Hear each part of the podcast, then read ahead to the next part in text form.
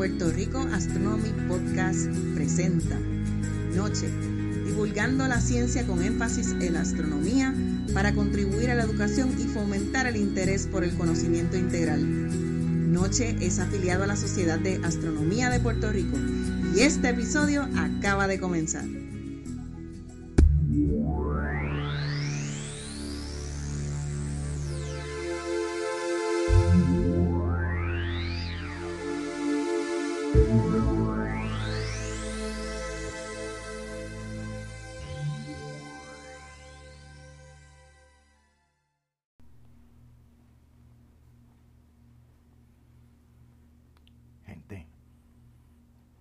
No se entere nadie. Bueno, mejor que se enteren. El primer episodio fue buenísimo. Pero este es mejor y estamos grabando nuestro segundo episodio. ¡Epa! Eso es, vamos, vamos. Muy bien, muy bien, vamos. Desde Pando. San Juan, capital de Puerto Rico. Esto es Noche, Noche de los Nocturnos Observadores de la Comunidad para una holística educación.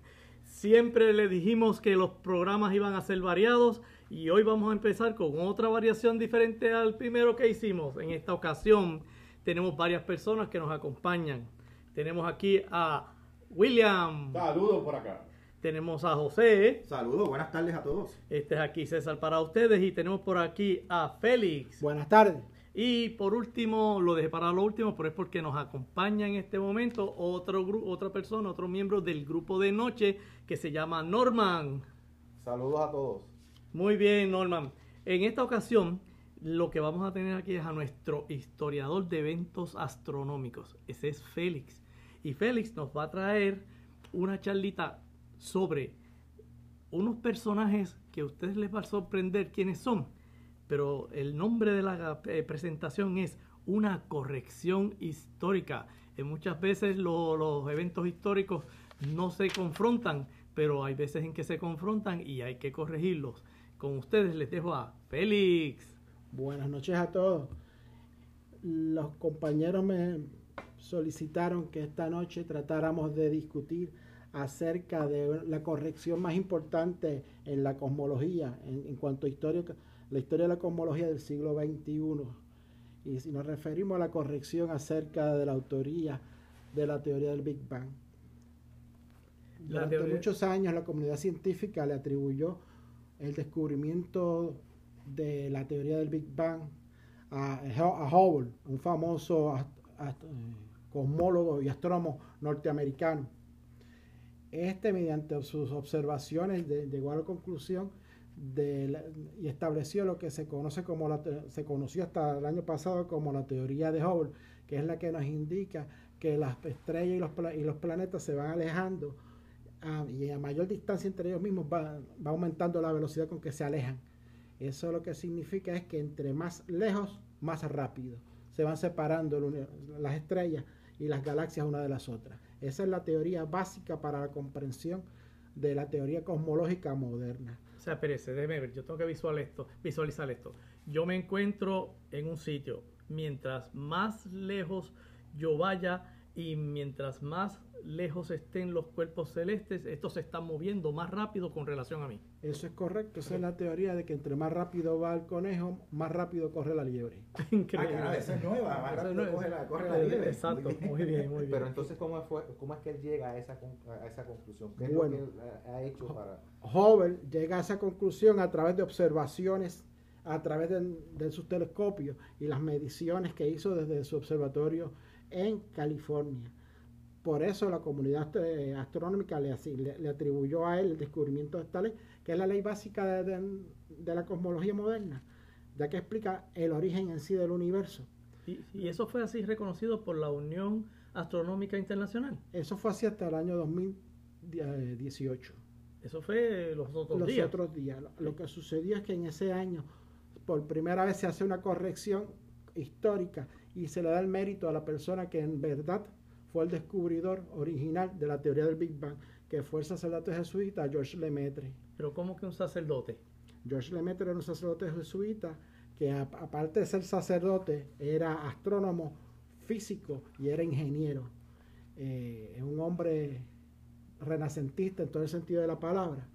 Este sacerdote ya para 1927 publicó en Bruselas, en una pequeña revista científica, lo que él llamó la teoría de- de- del átomo primigenio, donde él postulaba que todo el universo había surgido de un punto único que podía ser desde el tamaño de una pelota de baloncesto o de balompié hasta el, el tamaño de un átomo. Él entendía y probó mediante modelos matemáticos que toda la materia que nosotros conocemos del universo surgió de un punto central donde estaba concentrado a gran temperatura y, y gran, y gran presión y que el 70 en los primeros el primer medio segundo de la existencia del universo se creó el 70% del universo visible que conocemos hoy en día y que luego de ese primer medio segundo el universo comenzó a enfriarse y así fue posible que se comenzaran a formar los planetas, las galaxias y el universo como lo conocemos hoy en día. Yo he escuchado decir que el propio Lemaitre llegó a definir en parte su teoría de la expansión del universo como también el huevo cósmico. Como para eh, esa analogía plantear su, su descubrimiento o su trabajo de investigación. Así es. Eso, eso es correcto porque Lemaitre lo que estaba buscando era un símil, una imagen con la cual él pudiera transmitirle a las personas en qué consistía su teoría. Y eso fue un, un símil que le fue muy útil. Pero en realidad él siempre pensó a nivel atómico, él siempre pensó en una partícula, en un átomo. Y, y eso era lo grande que él pudo probar matemáticamente, que existía un punto central del universo en donde todo el, todo el espacio-tiempo que se conoce se, se creó y se expandió. Y de esa manera él logró armonizar la primera y la segunda le- ley de la, de la relatividad de Einstein. Y no necesariamente la Tierra tenía que estar en ese punto central. No, no, la Tierra no está ni tan siquiera cercana, ni tan siquiera se considera. Pues ahí viene mi segunda pregunta, porque entonces estamos hablando de un religioso. ¿Cómo es que este individuo este, incurre en, en- en el, el- el ámbito religioso y el ámbito científico? Bueno, el, el camino de, de Messier Lemaitre es un tanto particular. Eh, tenemos que tomar en consideración que para el 1927, en el Concilio de la Unión Astronómica Internacional que hubo en Bruselas, en donde la estrella era Einstein, con, relati- con sus dos primeras leyes de la relatividad, Lemaitre le presenta a la convención, principalmente a Einstein, le presenta su trabajo sobre el origen del universo y le, y le llama la atención y le dice, eh, señor Einstein, usted está equivocado, el universo no es estático, el universo está en constante expansión y movimiento. A lo cual la reacción de Einstein fue indicarle, señor Lemaitre, usted está loco. Eh, ¿Qué pasaba? ¿Qué, qué, qué- qué dificultad tenía Lemaitre? Lemaitre tenía dificultad que al ser sacerdote, pues no se le tomaba, en, la comunidad científica no lo tomaba en serio. A pesar de sus excelentísimas credenciales eh, eh, académicas. Pasa el tiempo, Lemaitre continúa exponiendo su trabajo en distintos foros, sobre todo en Inglaterra, ante la Sociedad de Historia Natural Británica, hasta que consigue una invitación a las conferencias de la Unión Astronómica Internacional en California, en Caltech, en el 1934. Y allí ocurre uno de los hechos más importantes para mí en, cuanto a esta situación, y es que estando Lemaitre haciendo su exposición, Einstein, que está sentado en el público, se para, comienza a aplaudir en solitario a Lemaitre y le dice, señor Lemaitre, yo estaba equivocado, usted tiene razón. El universo se está expandiendo. Y le, y le- y le dice, no conozco una forma más bella de interpretar el origen del universo que la que usted nos ha expuesto hoy en día. No conforme con eso, Einstein le dirige una carta y al año siguiente logra que se publique un artículo en la primera página del New York Times, donde reconoce a Lemaitre como el autor, reconoce a Lemaitre como el autor de la teoría del Big Bang y le reconoce el mérito de haber descubierto por mediante la- los modelos matemáticos el origen del universo. Eh, Lemaitre simple y sencillamente continuó su vida y siempre tuvo la dificultad de que por ser sacerdote se le marginaba de la comunidad científica. No obstante con eso, Lemaitre llegó a ser director de la Academia de Ciencias del Vaticano durante, durante Pío VI y después durante Pablo, durante Pablo VI, de, no sé durante Pablo VI hasta que murió.